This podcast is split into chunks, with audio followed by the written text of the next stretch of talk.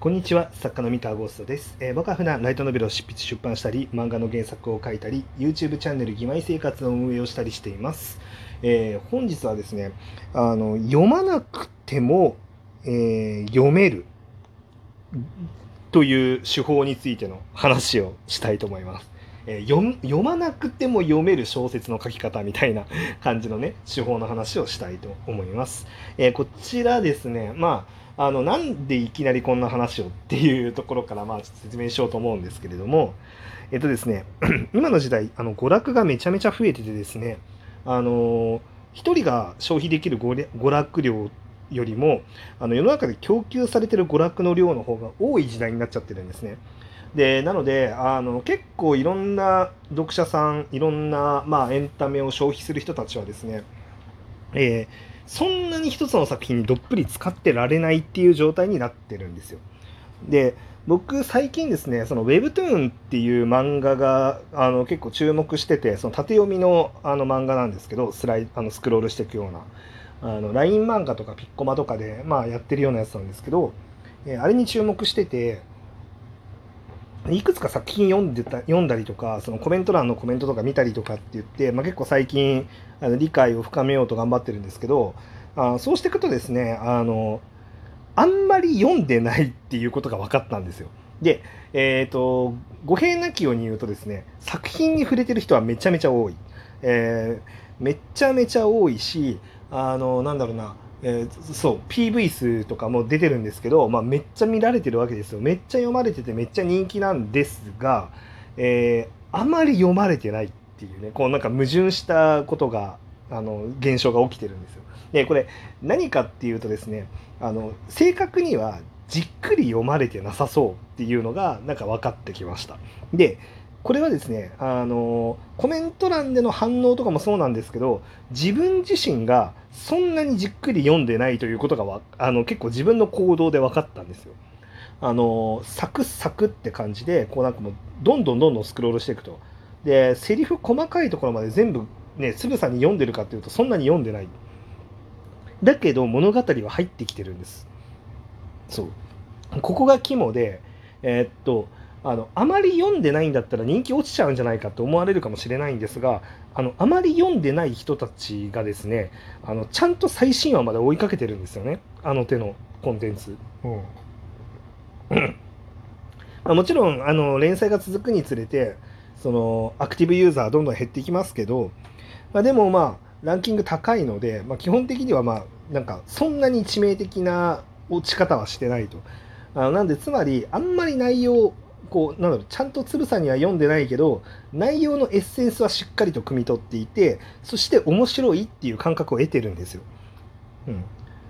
であのこの技術これこれねあんまり読んでない人にも面白いと思わせるっていうこの技術って今後あの物語を作っていくエンタメを作っていく上ではめちゃめちゃ大事な技術だなと思ってるんで、まあ、ちょっとこの音声にして残そうかなと思いました。まただこれはその正直あの新人賞に挑戦してますみたいなアマチュアの方にはあんまりお勧めできない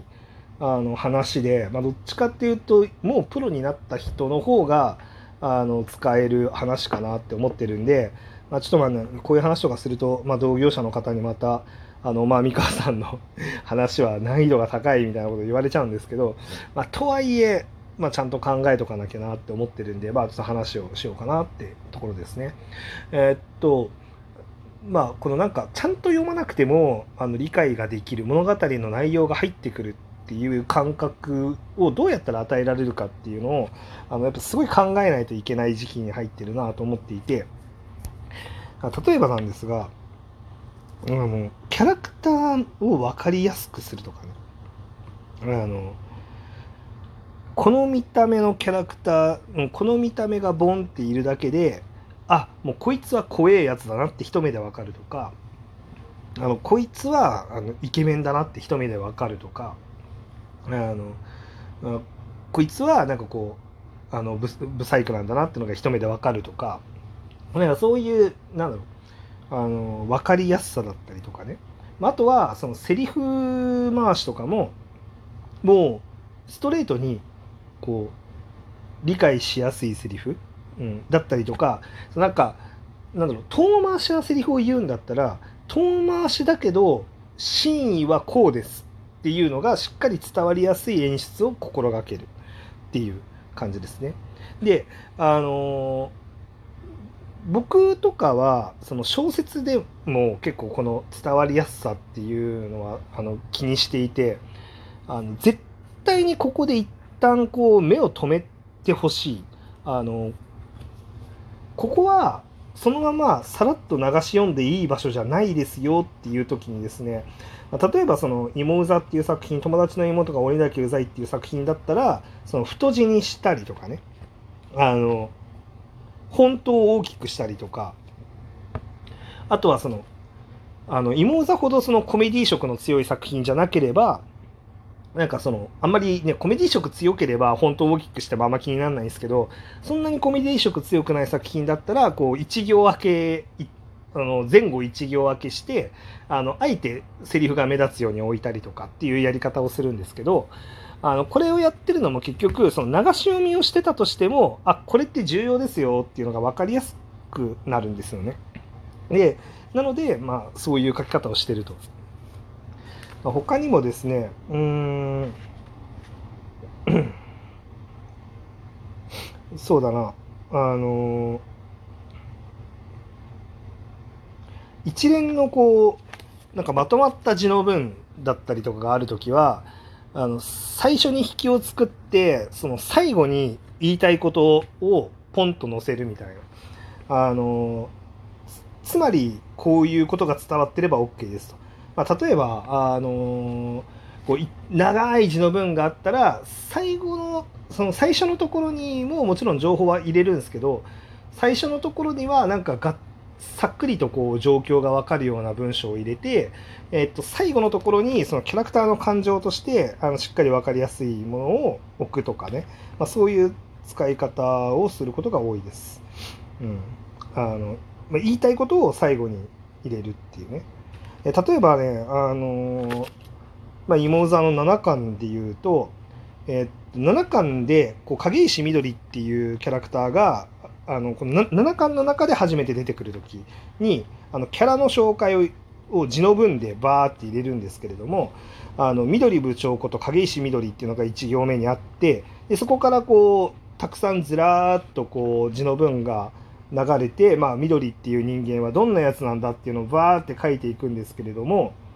えー、っと最終的にあのこう後ろの方に結局同級生からの信頼も愛され力も高くて次期生徒会長にふさわしい器って言えるだろうっていうところで締めてるんですよ。で、えっと真ん中の文章を全部読み飛ばしたとしても、えー、生徒会長にふさわしい器ってって書いてある時点でめちゃめちゃ優等生なんだなっていう情報が伝わるんですよね。あの要は周囲からの信頼も厚いし本人の成績も優秀であろうっていうのは最後のこの一文だけを読んでも伝わるんですよ。まあ、真ん中の文章でこうこの緑っていうキャラクターがもういかにあの頭がいいやつなのかっていうのをつらつらと書いてるんですけれどもあの仮に真ん中を全部読み飛ばしたとしても最後に意図がちゃんと伝わるように書いてるんですね。で、まあ、その真ん中の部分もつらつら書いてるんですけどあのなるべく意識に留まるように強い言葉を入れようみたいなこととかも意識していて、まあ、例えばその芋座を読んでる人だったらなんか結構芋座って変な言い回しとかこう謎の単語多いよねっていうふうに思ってくれてる人多いと思うんですけど、えー、っと例えばなんかねうんこの入学以来定期テストで全教科満点を続けてる優等生の中の優等生から入り成績モンスター、えー、知の百獣の王とか、えー、そうね、えー、歩く図書館とかあの全知全能のみたいな感じでまあなんかいろいろ並べてるんですよね。でわざわざこんな2つなみたいなものをたくさん入れる必要ないんですけどこれがあるとなんかその一個一個インパクトが強い単語でしかも全部が要はこいつは頭がいいんですっていうことを言葉を変えてたくさんやってるだけなんですよ。であのこれをひたすら重ねていくことによってまあ分かった分かったつまりこの影石緑ってやつはめちゃめちゃ頭がいいんだねってことをひたすらすり込んでいくんですよね。でこれを結構あの影石みどりは秀才である以上みたいな感じであの一言でスパッて言っちゃうとですねあの情報が伝わるようで実はそんなに入ってこないその流し読みをしてるとあのスルッとこう抜けてっちゃってあれこいつって何だっけって後でなっちゃうんですよ。だからその僕はその読みやすさっていうのってその文章を簡単にすることだっていうのとはまた違うと思っていて文章を簡単にすることじゃなくてその伝わ伝わってほしい情報っていうのをじゃいかにしてそのインパクトをあの与えていくか効率よくインパクトを与えていくかっていう話だと思っててでこのなんかあのそれをしっかり設計していくとそのざさらっと読んでてちゃんと読んでなくてもあのなんとなく分かるっていう状態にしやすいっていう風なまあなんかそういう手法がありますっていう話でした。はい、うん。そうですね。なんかね難しいんですけどね。あのまあ本当はねじっくり読んでほしいっていうのは本音ではあるんですがまあただ現実問題こんなに娯楽が溢れていたらね僕の作品だけに時間を使うっていうのもなかなか現実的に難しいと思うので、